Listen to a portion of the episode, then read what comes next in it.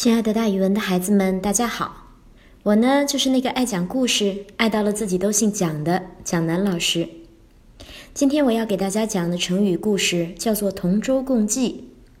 大家一定听过蒋老师讲的“吴越同舟”的故事。其实“同舟共济”和“吴越同舟”是差不多的意思呢。舟是船的意思，济呢就是渡过渡。这个成语是说坐一条船，共同渡河。后来我们用这个成语比喻团结互助、同心协力、战胜困难，也比喻利害相同。春秋时期，吴国和越国经常互相打仗，两国的人民当然也都视对方为仇敌。有一次呀，两国的人恰好共同坐一艘船渡河，船刚开的时候，他们在船上互相瞪着对方，一副要打架的样子，凶极了。似乎都能闻到他们之间的火药味了。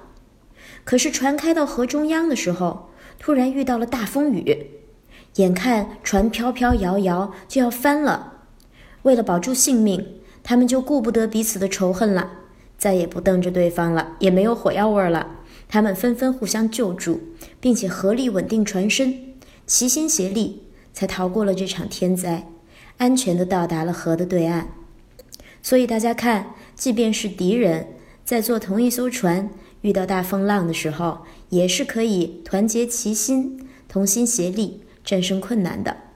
所以后来人们就把这个故事变成了“同舟共济”或者“吴越同舟”这样的成语，表示即便是敌人，也是可以同心协力的。大家一定也听过一个说法，说咱们俩是同一条船上的人。那意思就是说，如果我有什么不好的结果，你的结果也不会好。咱们俩是连在一起的，所以呀，大家经常会在电视节目里面听到“同舟共济”，特别是遭遇了什么大灾难的时候，比如说五幺二大地震之后，全四川人民同舟共济，终于度过了这场浩劫，让损失降到了最低，人们又重新过上了正常的生活。好了。亲爱的孩子们，今天的成语故事就给大家讲到这儿，咱们明天再见哦。